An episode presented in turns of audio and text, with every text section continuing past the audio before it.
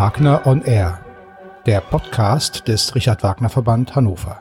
Herzlich willkommen, liebe Hörerinnen und Hörer, zur nächsten Folge unseres Podcasts vom Richard Wagner Verband. Heute aus dem Kulturbüro im neuen Rathaus in Hannover. Und äh, neben mir sitzt Inga Sami aus dem Bewerbungsteam für die Kulturhauptstadt Hannover 2025. Herzlich willkommen und schön, dass Sie sich die Zeit nehmen für dieses Gespräch. Ja, danke, dass Sie da sind. Die Medien haben viel darüber berichtet. Es wird vermutlich kaum jemanden in Hannover geben, der es nicht weiß. Hannover plant sich als äh, europäische Kulturhauptstadt 2025 zu bewerben. Äh, wie ist diese Idee überhaupt aufgekommen? Das hat einen langen Vorlauf. Es gibt ja ähm, dieses äh, Stadtentwicklungskonzept 2030 und im Rahmen dieses strategischen Stadtentwicklungskonzepts, wo man auch viele Bürgerinnen und Bürger befragt hat, kam war ein Ergebnis dieser, äh, dieser, dieser Strategie, dass sich Hannover als Kulturhauptstadt bewirbt.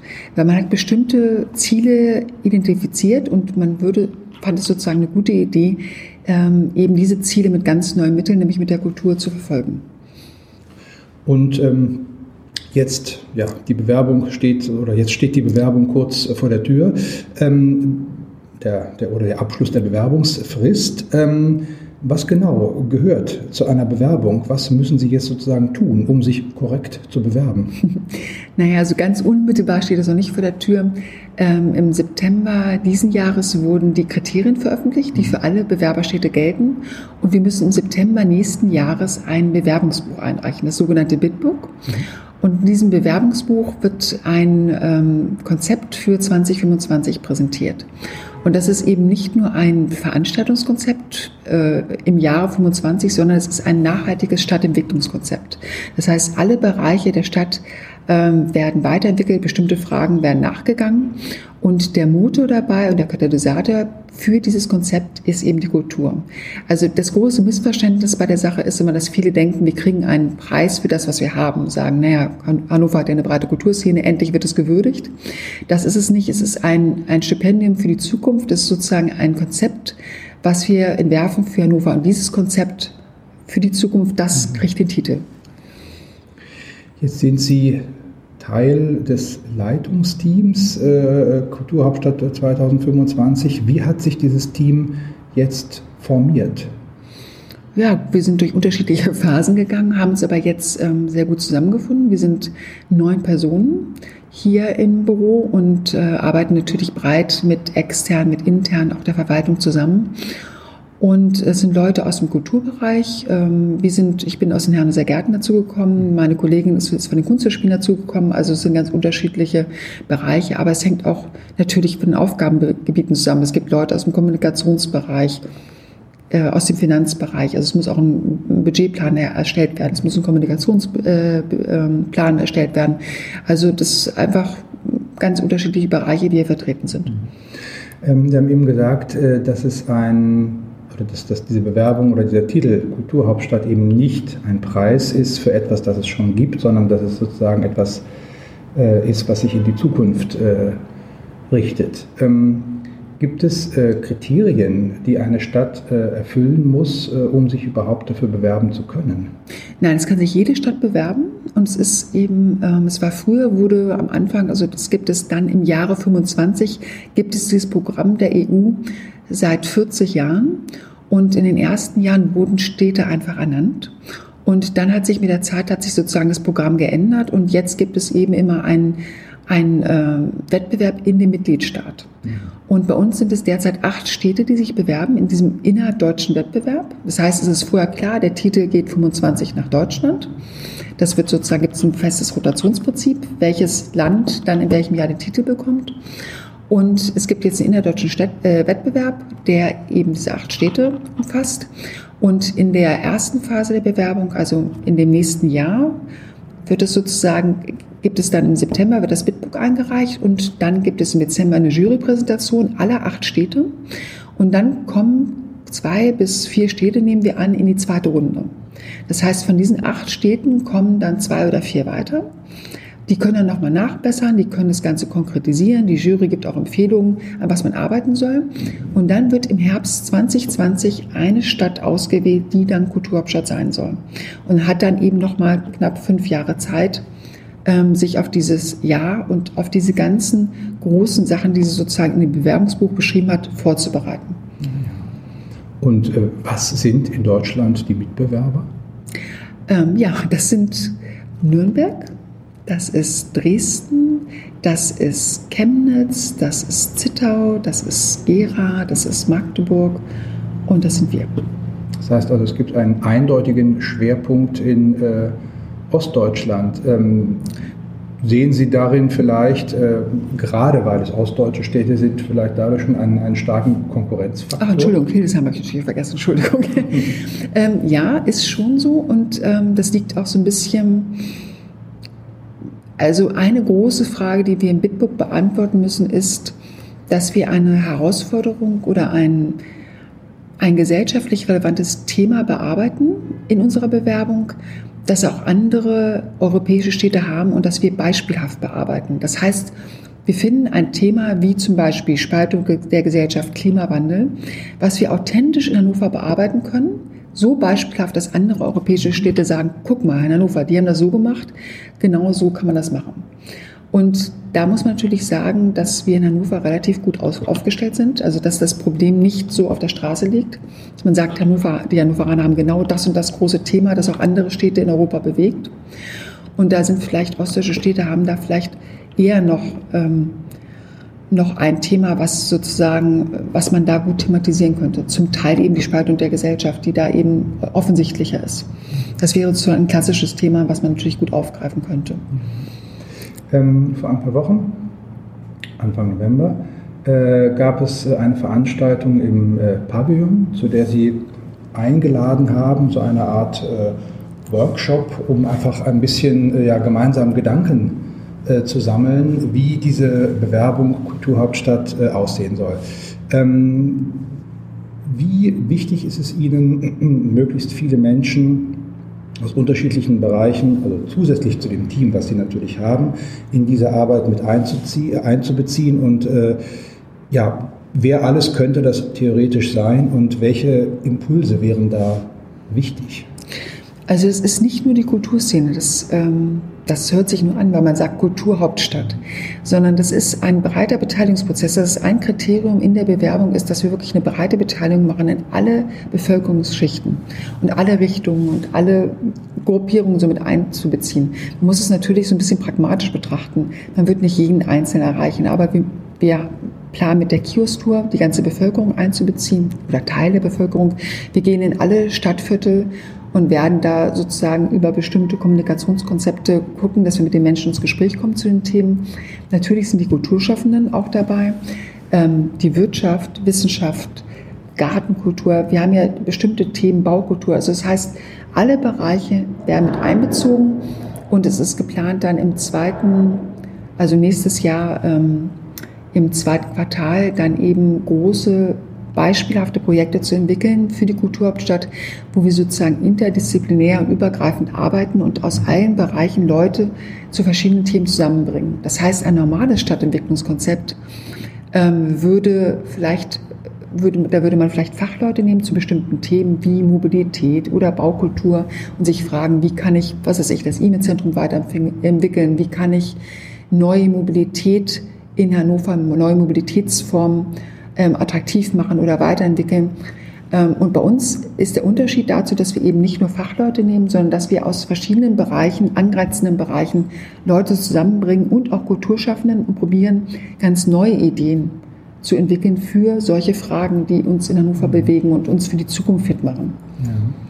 Das heißt also auch mit diesem Begriff Kulturhauptstadt ist ein Kulturbegriff äh, verbunden, der wesentlich breiter ist als das, äh, was man sich so äh, automatisch vorstellt, wenn man in Richtung Kultur denkt, nämlich äh, geht ja dann doch sehr schnell in Richtung der sogenannten Hochkultur, sage ich jetzt mal so, aber das hat damit auch, aber keineswegs ausschließlich zu tun, sondern es ist wirklich eine, eine Sache, die sich an Hannover als Ganzes Absolut. Und das Mittel ist die Kultur.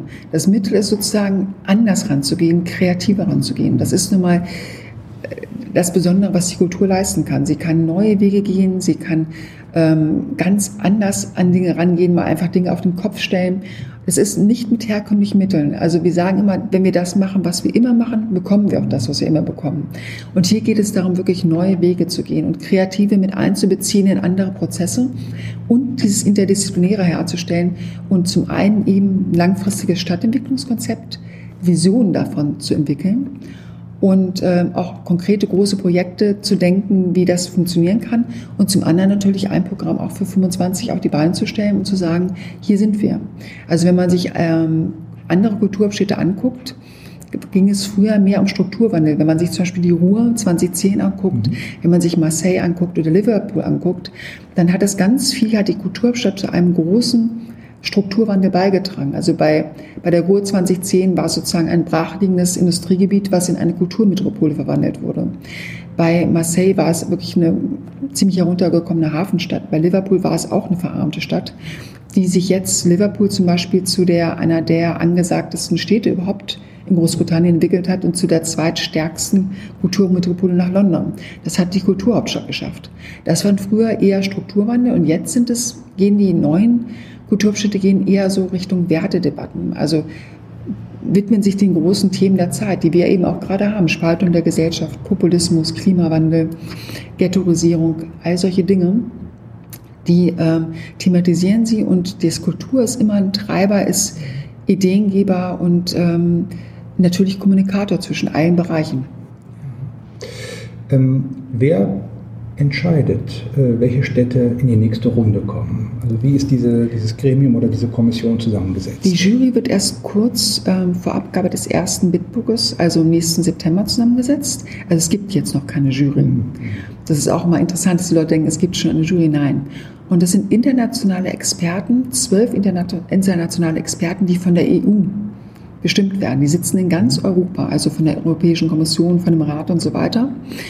Und ähm, die ganze Bewerbung ist auch auf Englisch. Das heißt, die Perspektive, die wir hier haben, ist die Perspektive von internationalen Experten in diesem Bereich, die in ganz Europa sitzen. Das ist ein internationaler Wettbewerb und die im Zweifel noch nie was von Hannover gehört haben mhm.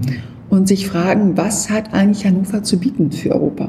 Welche großen, welches, welches spannende Konzept können, kann eigentlich Hannover für 2025 folgende vorweisen als Stadtentwicklungskonzept, welches, welche, welches unglaubliche Jahr sozusagen in 25 an Kulturveranstaltungen kann Hannover bieten? Und was ist die Antwort Hannovers auf die große Frage, ähm, die ich vorhin schon gestellt habe, was können wir beispielhaft in Hannover, welches große Thema können wir beantworten, was auch andere europäische Städte haben, woran wir sozusagen beispielhaft sagen können, das haben wir so toll beantwortet, dass die anderen Städte sagen, das, so muss man es machen. Mhm. Und das beurteilt die Jury. Und ähm, wie gesagt, das ist ein internationaler Wettbewerb und die ganz, alles, was wir machen, muss eben auch englischsprachig funktionieren. Auch von Titeln und von allem her. Das darf man nie vergessen. Aber wenn denn äh, tatsächlich in der Jury Menschen sitzen, die vielleicht wirklich noch nie in Hannover waren, im Zweifelsfall noch nicht mal was davon gehört haben. Das kann ja der Sache eigentlich nur gut tun, weil der äh, Blick, oder es könnte der Sache insofern gut tun, weil der Blick natürlich völlig äh, unverstellt von außen ist und nicht schon durch Bilder oder Erfahrungen äh, geprägt. Man weiß es nicht. Man weiß nicht, ob die, ob die Jurymitglieder, also wir kennen sie ja noch nicht mal, ob sie schon mal in Hannover waren, ob sie schon was in Hannover gehört haben, ob sie in Hannover noch nie gehört haben. Das ist alles sozusagen ähm, für uns ähm, bisher, wir haben da keine Anhaltspunkte. Und äh, wissen Sie denn, wer äh, entscheidet, wer letztlich in die Jury kommt? Oder wie, wie entscheidet sich das, nach welchen äh, Kriterien? Genau, es gibt bestimmte Bewerbungskriterien, die ich eigentlich gerade im Wesentlichen sozusagen zusammengefasst habe. Also es muss ein nachhaltiges äh, Entwicklungskonzept dargestellt werden und so weiter. Nee, Entschuldigung, ich meinte jetzt eher, ähm, Sie sagen, Sie wissen noch nicht, wer in der Jury sitzt. Nee. Ähm, aber ähm, wie entscheidet sich denn, äh, wer in diese Jury Achso, die werden kommt? benannt. Die werden so. benannt von der EU. Das ist ja ein europäischer Wettbewerb. Und die Europäische Kommission, der Rat und so weiter, die ganzen Gremien ähm, schicken sozusagen oder benennen äh, aus, äh, Jurymitglieder. Gut. Wenn eine Stadt nun also die erste Hürde genommen hat, also denn im Ende 2019 sozusagen zum Kreis derjenigen Städte gehört, die weiterkommt, ähm, was ist dann erforderlich, um weiter sozusagen in dem ja, um, um in die weitere Runde zu kommen, was müssten Sie dann tun? Wir würden dann an dem Bewerbungsbuch weiterarbeiten und das Ganze, was wir jetzt nur in einer großen Vision beschreiben, probieren zu konkretisieren. Also einfach zu sagen, das sind die wirklichen Projekte, die Projekte weiter zu bearbeiten, die Finanzierung weiter zu bearbeiten und ähm, das zu schärfen. Also wir haben da sozusagen nochmal noch mal Gelegenheit, das Bitbook zu überarbeiten und zu konkretisieren. Und dann geben wir es im, das steht noch nicht genau fest, im Herbst 2020 ab. Dann kommt nochmal eine große Präsentation vor der Jury. Und dann wird äh, festgelegt, welcher, welche Stadt den Titel bekommt. Gut, Nehmen wir mal davon aus, jetzt nur ganz hypothetisch, aber natürlich mit einer gewissen Hoffnung aus Ihrer Sicht natürlich auch verbunden, Hannover äh, bekommt, äh, Hannover gewinnt sozusagen diese Bewerbung. Und äh, wäre denn ab Ende 2020 eben in der Situation, sich vorbereiten zu müssen mhm. auf das Jahr oder vorbereiten zu dürfen auf das Jahr 2025. Ähm, Sie haben gesagt, Sie wollen äh, möglichst in die Breite Menschen ansprechen, äh, um ja, wichtige, relevante Themen denn in diesem Jahr auch zu behandeln und äh, auch sich sagen, durch Impulse aus Kultur oder durch Kulturschaffende, durch Kreative zu versuchen, ähm, bestimmte Themen ja aus dieser Perspektive ähm, anzugehen. Hm. Nun komme ich jetzt mal auf unsere Perspektive als Richard Wagner Verband äh, zurück. Wir stehen in Hannover in einer Reihe ganz unterschiedlicher oder sich in unterschiedliche Richtungen engagierender, ehrenamtlich arbeitender, gemeinnütziger Vereine, mhm. die durch das, was sie tun wollen, natürlich auch den Anspruch haben, die Kulturszene, wenn auch in einem etwas engeren äh, Verständnis des Begriffes, mit zu prägen. Äh, was könnten äh, wir oder was könnten die äh, kulturfördernden Vereine in Hannover, mal so ganz, äh, äh, ja, ganz ins Blaue gesprochen sozusagen, denn konkret tun? Wie könnten die, könnten die Vereine, also wie könnte das ehrenamtliche Engagement sich in diesen Prozess einbringen? Ganz konkret gibt es, ähm, gibt es einfach Veranstaltungen ab Anfang nächsten Jahres, also die, die jetzt schon waren, die sind ja sozusagen schon hinter uns. Ähm, es gibt einmal einen Kulturjour fix, der ist monatlich. Und es gibt ähm, natürlich wieder eine Beteiligung der Kulturszene, zu der ich sie auch zähle und zu der sie einfach kommen könnten und sich einfach einbringen könnten. Also da stellen wir immer den jeweiligen Stand der Bewerbung vor. Wir befragen sozusagen nochmal zu Leitthemen, zu Programmlinien, zu möglichen Projekten, die beispielhaft diese Programmlinien darstellen könnten. Und jeder, der ähm, Lust hat, kann einfach mitmachen. Also wir hatten letzt, letztes Mal 180 Kulturschaffende da. Die haben in kleinen Gruppen dazu gearbeitet und dann ihre Ergebnisse vorgestellt, was uns unheimlich weitergebracht hat, unheimlich inspirierend war. Da war ganz von, von A bis Z alles dabei. Und äh, ich würde mich freuen, wenn Sie einfach auch mal kommen würden. Ja, das, den Hinweis nehmen wir natürlich gerne auf. Ähm, also das bedeutet, ähm, Sie äh, wollen natürlich vor allem äh, durch, die, durch die Breite, in der Sie Menschen ansprechen, auch äh, jetzt erstmal sehr viel Netzwerkarbeit betreiben, um möglichst viel Kontakt zu Menschen zu bekommen, die sich an diesem Prozess durch äh, Ideen geben beteiligen könnten. Und äh, natürlich sind auch äh, die kulturfördernden Vereine oder hoffentlich sind es äh, die meisten auch immer daran interessiert, ihr Netzwerk stetig auszuweiten, denn als Einzelkämpfer kommt man erfahrungsgemäß äh, nur schlecht voran. Das heißt, äh, da könnte sich ja dann eine schöne Schnittmenge gemeinsamer Interessen äh, ergeben und sicherlich auch äh, für alle Beteiligten ein ja, möglichst, äh, oder nicht ein möglichst, aber ein schöner Effekt dadurch entstehen. Absolut. Und wir haben in unserem Kulturrat, der sozusagen uns dann später mit zusammen mit einem künstlerischen Berater auch für das künstlerische Programm, insbesondere in 2025 auch beraten wird, ist auch ein Vertreter genau dieser ehrenamtlichen Engagements, Stefan Becker, der äh, Leiter Genau, vom äh, Förderkreis des Sprengelmuseums, der eben genau die Stimme derjenigen hat, der, die sich eben ehrenamtlich im Kulturbereich fördern. Genau aus dem Grund, weil wir das auch eine ganz wichtige Gruppe finden. Also es gibt sozusagen mehrere Ansatzpunkte. Man könnte darüber ähm, nochmal mit Stefan Becker sprechen, wenn man besondere Anliegen hat. Man kann zu diesem Kulturshowfix kommen. Man kann gezielt zu diesen Veranstaltungen für, für die Kulturschaffenden und ähm, Engagierten bekommen. Also man hat viele Möglichkeiten, wenn man möchte, sich einzubringen. Und wir sind dankbar und äh, finden das immer sehr, sehr fruchtbar, was, was dabei rauskommt. Und später geht es natürlich dann darum, auch Netzwerke aufzubauen. Also internationale Netzwerke. Es geht ja darum, sich international auch zu vernetzen. Und alles, was es schon gibt in Hannover, nehmen wir auf und probieren es weiterzuentwickeln und wieder neu zu vernetzen oder vielleicht noch andere Verbindungen zu schaffen. Das ist ein Hinweis, den ich auf jeden Fall mitnehme für uns, für den Richard Wagner Verband, uns in diesem Rahmen zu zeigen und präsent zu sein und uns wirklich auch als ein ja, kleines, aber hoffentlich möglichst aktives äh, Rädchen in diesem ganzen großen Getriebe zu verstehen. An der Stelle ganz herzlichen Dank für das Gespräch, das uns ja jetzt wirklich interessante und auch ganz neue, ungewohnte Einblicke äh, in das Thema Kulturhauptstadt, Bewerbung Kulturhauptstadt gegeben hat. Alles Gute für den weiteren Bewerbungsprozess, viel Erfolg natürlich und ja, herzlichen Dank noch einmal für das Gespräch. Ich danke Ihnen.